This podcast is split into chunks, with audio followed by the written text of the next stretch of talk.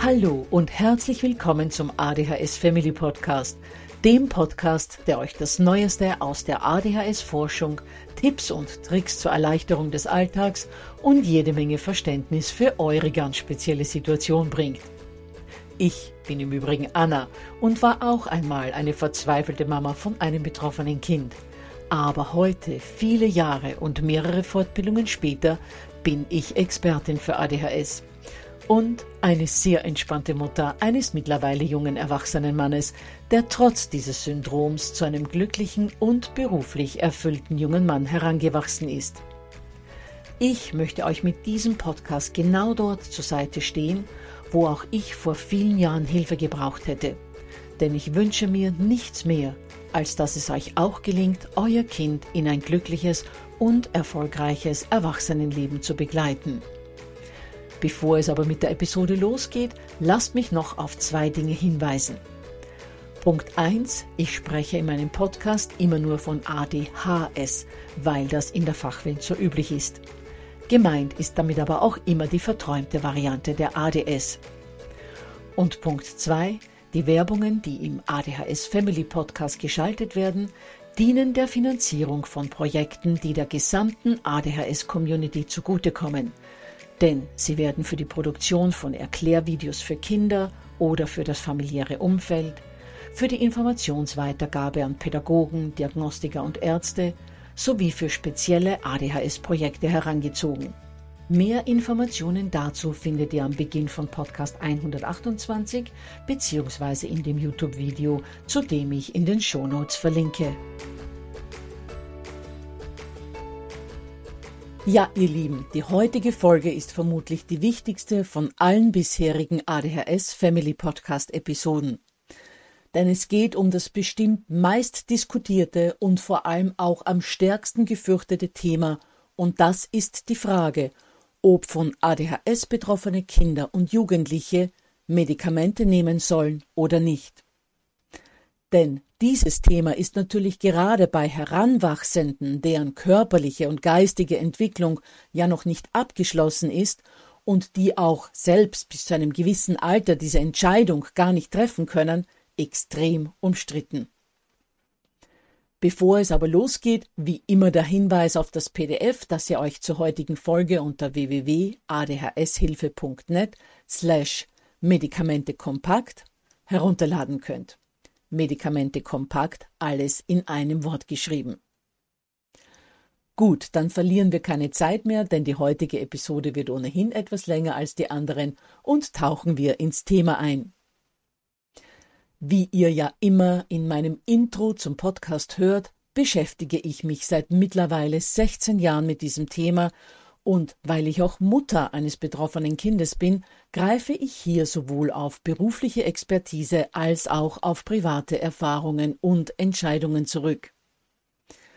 Und damit ihr meine Einstellung zu diesem Thema gleich von vornherein einigermaßen einordnen könnt, fasse ich nur kurz zusammen, was viele von euch vermutlich schon wissen werden. Wir selbst haben unserem Sohn keine Medikamente gegeben. Zum einen, weil wir davon überzeugt waren, sämtliche Symptome und ADHS-spezifischen Gegebenheiten auch mit viel guter Begleitung abfangen zu können, so wie das viele andere Eltern auch vorhaben und sicher sind, das zu schaffen.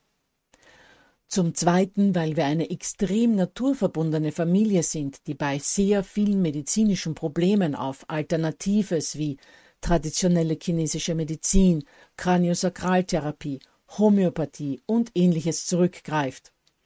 Und zum Dritten, und das war eigentlich der am schwersten wiegende Grund, weil wir, wie Millionen von anderen Eltern auch, Angst vor Nebenwirkungen hatten und uns von den vielen negativen medialen Berichten und Unkenrufen aus unserem Umfeld hatten beeinflussen lassen. Das heißt, alles, was ihr von mir heute hören werdet, kommt nicht von einer Mama, die schnell mal eine Tablette einwerfen will, um die Probleme selbst nicht lösen zu müssen, so wie wir Eltern das ja oft in Bezug auf Medikamente vom Umfeld zu hören bekommen, sondern von jemandem, der sich hier wirklich viele Gedanken dazu gemacht hatte. Was ich heute, 16 Jahre später, von dieser Entscheidung halte, wird im Laufe dieser Folge klar werden. Aber lasst mich zunächst mal festhalten, dass es zum Thema Medikamente ja immer die sehr wichtige Aussage gibt, dass sie, wenn sie denn zur Anwendung kommen, nur Teil eines Therapiemixes sein sollten und nicht die einzige Behandlungsmethode. Und natürlich kann ich diese Aussage nur unterschreiben, aber dennoch ist für mich der Begriff Therapiemix schon allein dahingehend irreführend, weil viele Eltern so das Gefühl bekommen, ihre Kids bräuchten eine Vielzahl von Therapien, um in Bezug auf ihre ADHS ausreichend unterstützt zu werden. Aus meiner Sicht, und dazu wird es bald eine weitere Episode geben, aber lasst mich das Wesentlichste jetzt sagen. Aus meiner Sicht gibt es in allererster Linie vor allem zwei tragende, absolut unerlässliche Säulen bei einer ADHS-adäquaten Begleitung von Heranwachsenden. Das ist einerseits die umfassende Information zum Thema ADHS für Eltern, idealerweise vermittelt in einem wirklich guten und umfangreichen Elterntraining, und die zweite Säule, und jetzt kommt doch der Spoiler-Alarm, ist die medikamentöse Unterstützung. Ich habe in all den Jahren nur ganz wenige Kinder kennengelernt, wo ich guten Gewissens sagen konnte, dass hier eine medikamentöse Unterstützung nicht nötig wäre. Das sind diese absolut idealtypischen, aber höchst selten anzutreffenden Fälle, in denen das Kind nur eine ganz leichte ADHS hat, in denen das Kind optimal von den Eltern begleitet wird, in denen es sich um ein Kind handelt, das zudem noch das Glück hat, wunderbare Kindergartenerzieher und dann auch noch zwölf oder dreizehn Jahre lang verständnisvolle Lehrkräfte zu haben, ein Kind, das sozial perfekt in eine Peer Group eingebettet ist, etc. etc. In diesen seltenen Fällen kann es ein Kind mit ADHS tatsächlich auch ohne medikamentöse Unterstützung in ein glückliches und erfülltes Erwachsenenleben schaffen. Aber die Realität sieht nun mal so aus, dass das wirklich wenige vereinzelte Ausnahmen sind und Kinder mit ADHS in aller Regel nicht nur gut informierte Eltern mit starker Bindung zu ihnen, sondern auch Medikamente brauchen. Selbst wenn sie in der Schule sogar ohne gut zurechtkommen. Womit wir schon bei einem weiteren Mythos wären, was das Thema Medikamente anbelangt dass das Hauptziel der Medikamente jenes ist, den Kindern zu besseren Leistungen in der Schule zu verhelfen. Natürlich ist das auch ein ganz wichtiges Ziel, aber im Vergleich dazu, wo Medikamente sonst noch unterstützen und wofür sie eine noch viel höhere Wichtigkeit haben, ist das im Grunde nur ein Ziel von mehreren.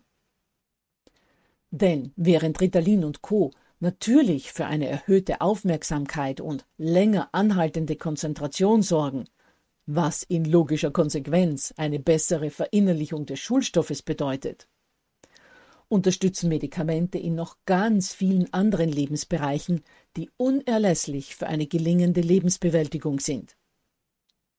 Und genau das ist es eigentlich, worum es bei einer medikamentösen Unterstützung geht.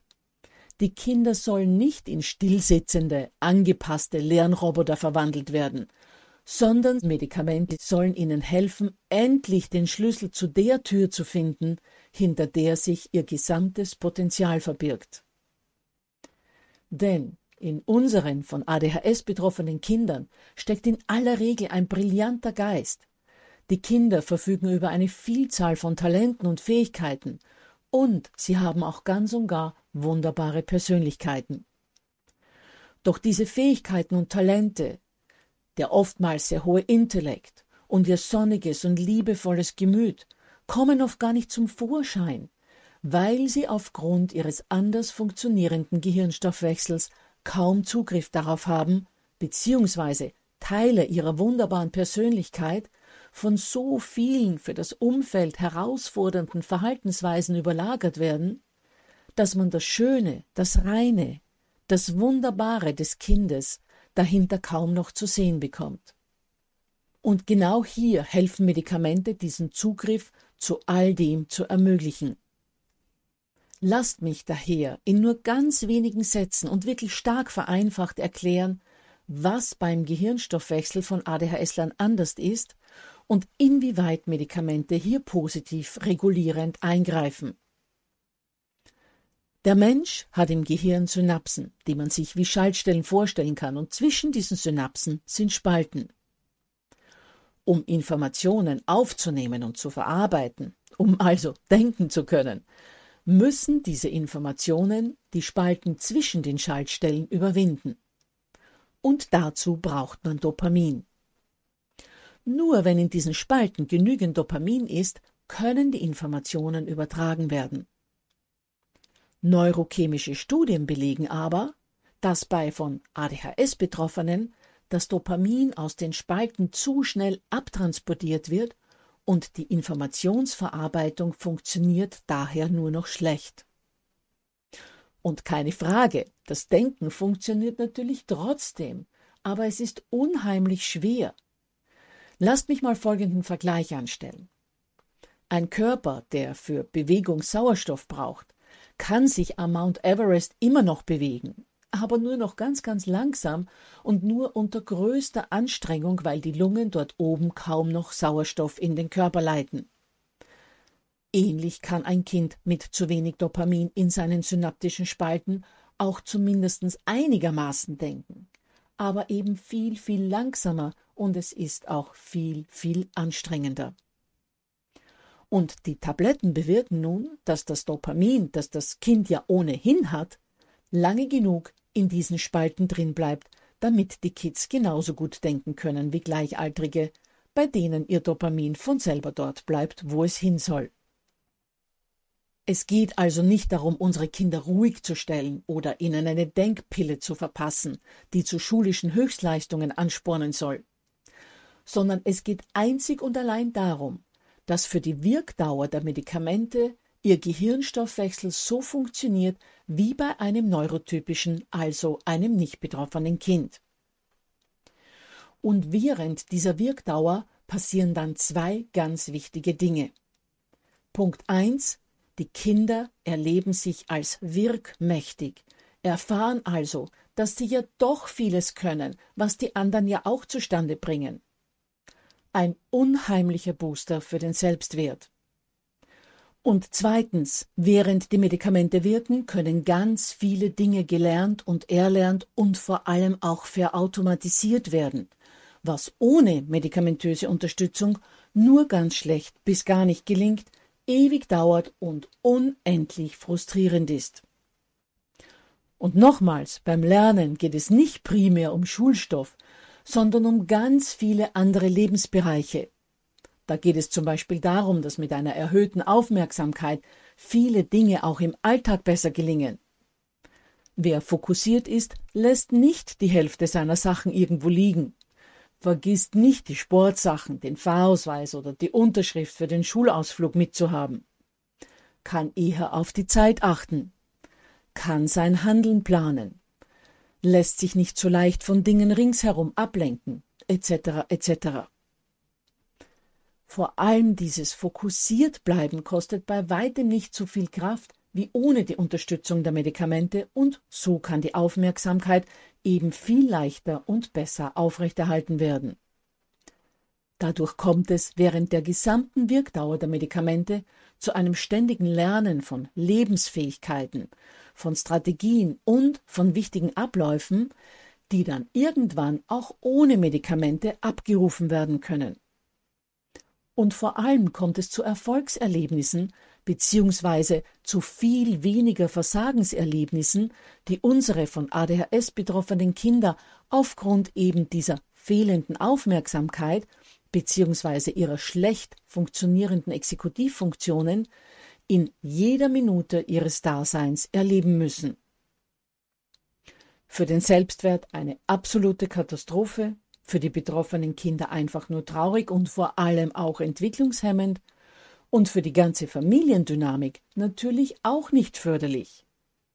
Denn ein Kind, dem hunderte Male dasselbe gesagt werden muss, das aus Verzweiflung oft in den Widerstand geht und durch diese ständigen Versagens- und Abwertungserlebnisse auch aggressiv wird, das ist nun mal für die ganze Familie anstrengend und so entwickelt sich das Ganze oft in eine Abwärtsspirale hinein. Und es ist auch nicht verwunderlich, denn die Kinder verzweifeln tatsächlich. Wie gesagt, sie haben meist ein extrem großes Potenzial, fühlen aber, dass sie darauf keinen Zugriff haben, dass sie es nicht umsetzen können und erleben sich als diesen unfairen anderen Bedingungen einfach ausgeliefert. Sie fühlen sich ohnmächtig. Viele von ihnen kommen sich deshalb wie supergute Schwimmer vor, die oftmals sogar besser schwimmen könnten als die Alterskollegen. Was sie aber nicht zeigen können, denn während die gleichaltrigen, nicht betroffenen Kinder alle im Wasser schwimmen, fühlen sich unsere Kids mit ihrem extrem mühsam funktionierenden Gehirnstoffwechsel, als hätte man sie in Melasse geworfen, wo sie nun dieselben Schwimmleistungen erbringen sollen wie die Kinder, die im Wasser schwimmen. Das heißt, die anderen haben viel bessere Startbedingungen und Voraussetzungen, ihre Fähigkeiten zu zeigen, während sich die Kinder mit ADHS in ihrer zähflüssigen Masse abstrampeln und trotz aller Anstrengungen nicht weiterkommen. Und nicht nur, dass sie nicht weiterkommen, hören sie auch noch, dass sie sich doch einfach nur mehr zu bemühen brauchen.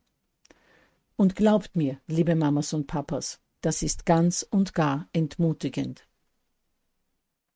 Werden sie aber von Medikamenten unterstützt, funktioniert ihr Gehirnstoffwechsel so wie bei nicht betroffenen Kindern auch, und sie können endlich die Leistungen erbringen, die die Natur eigentlich in ihnen angelegt hat.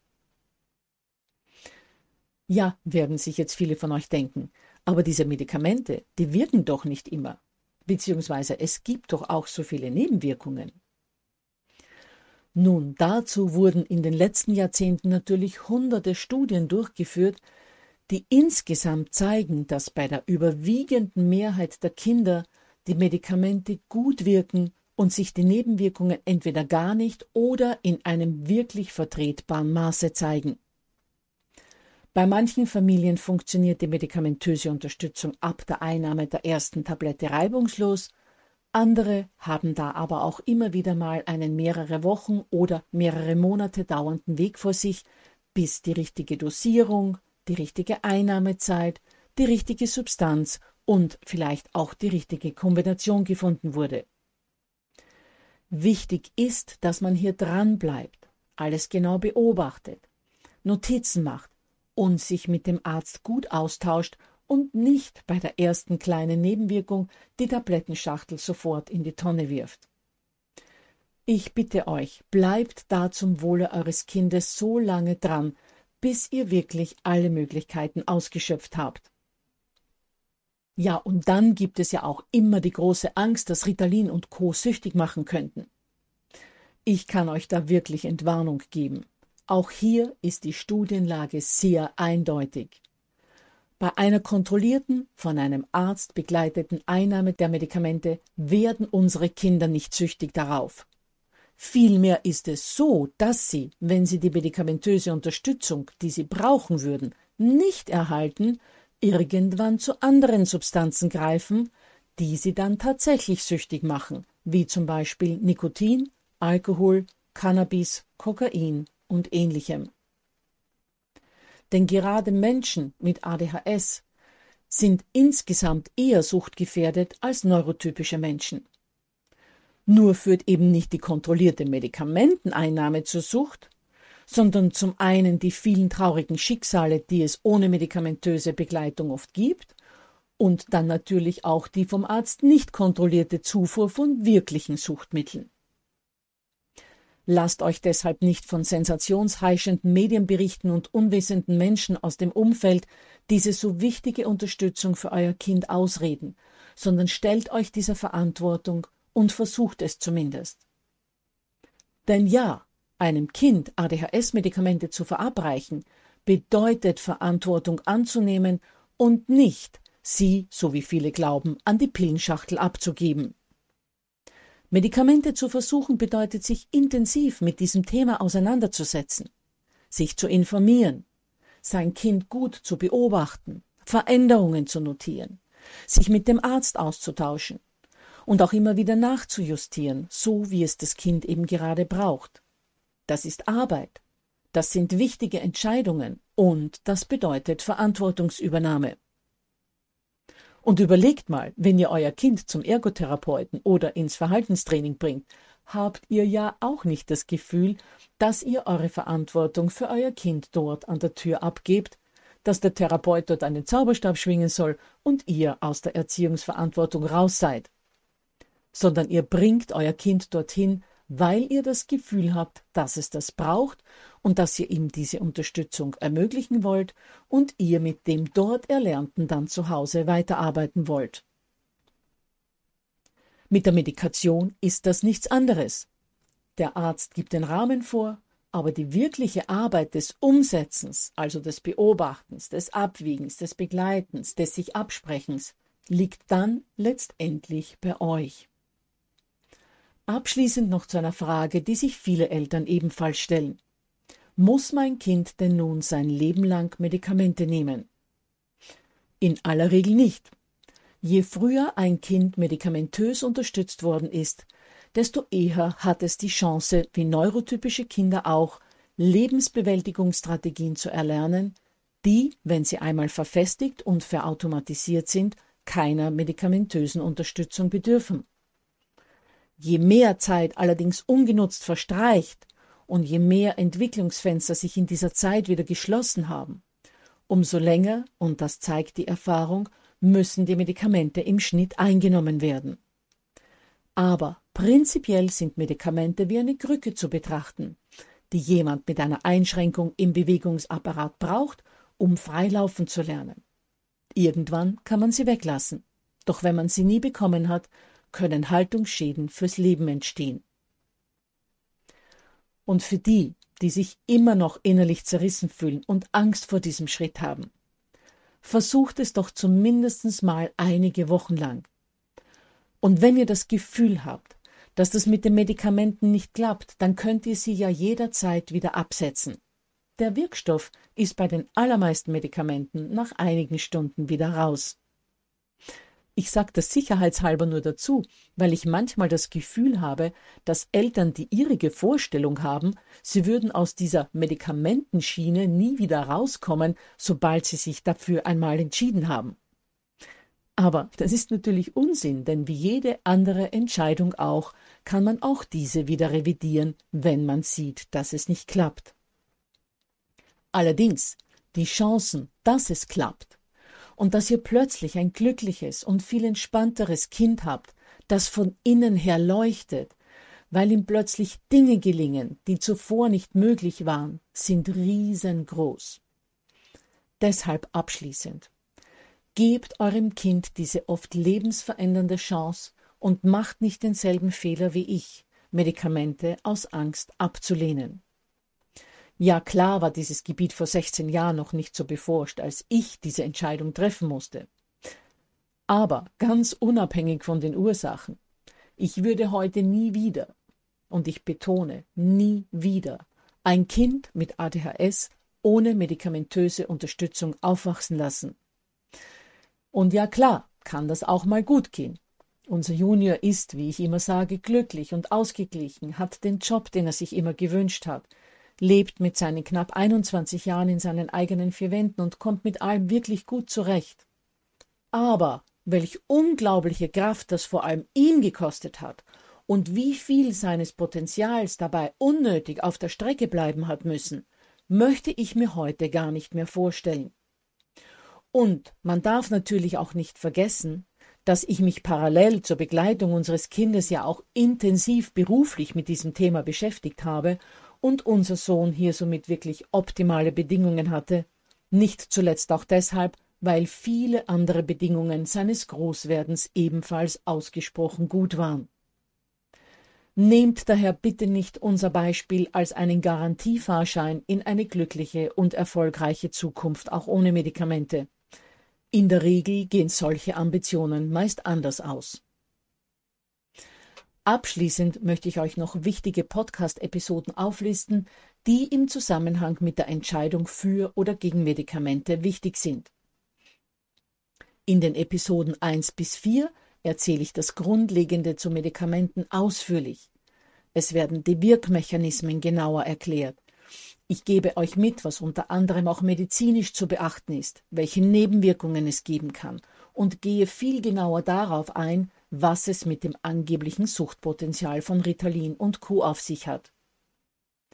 In den Folgen 10 bis 12 stelle ich euch sechs sehr spannende Fallbeispiele vor, die euch ebenfalls als Entscheidungsgrundlage dienen können. Episode 55 ist neben der heutigen eine der wichtigsten im gesamten ADHS Family Podcast, denn dort erkläre ich den Zusammenhang zwischen dem Selbstwert und einer medikamentösen Unterstützung. Das ist ein Podcast, aus dem noch viel stärker als heute hervorgeht, warum unsere Kinder diese Unterstützung dringend brauchen und dass es nicht nur um schulische Leistungen geht. Podcast 67 widmet sich der Frage, ob Kinder vor dem sechsten Lebensjahr schon Medikamente bekommen sollen und in welchen Fällen dies tatsächlich unbedingt angedacht werden sollte. Podcast 68 enthält viele Tipps zur Eindosierungsphase und in der Nummer 69 erzähle ich euch, wie Medikamente das Sozialverhalten beeinflussen können, ein ganz wichtiges Thema für viele Eltern. Und ein Podcast, der zwar nichts mit Medikamenten direkt zu tun hat, aber dennoch auch für dieses Thema wichtig ist, ist Episode 74, denn hier geht es um Bauchgefühl, das man gerade in der Medikamentenfrage auch immer wieder mal braucht. Schließlich können auch die Episoden 70, 84 und 85 interessant für euch sein, denn darin berichten Erwachsene davon, wie sehr sie eigentlich Medikamente als Kind gebraucht hätten und was für ein Segen es war, als sie dann im Erwachsenenalter endlich welche bekommen haben.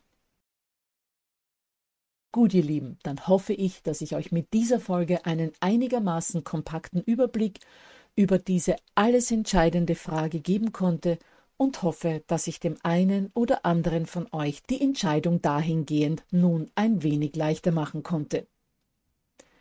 Wenn es noch weitere Fragen gibt, kontaktiert mich immer gerne unter anna.adhshilfe.net. Ich verspreche, ich beantworte eure Fragen, egal ob zu Medikamenten oder sonstigen Themen. Was ich natürlich nicht machen kann, sind Dosierungsempfehlungen und ich kann natürlich auch nicht all die anderen Fragen beantworten, die von einem Arzt beantwortet werden müssen. Aber bei sonstigen Fragen und Unsicherheiten könnt ihr mich wirklich immer gerne kontaktieren. Dann erinnere ich nochmals an das PDF, das ihr euch unter www.adhshilfe.net slash Medikamente kompakt herunterladen könnt und freue mich, wenn ihr in der nächsten Woche wieder mit dabei seid.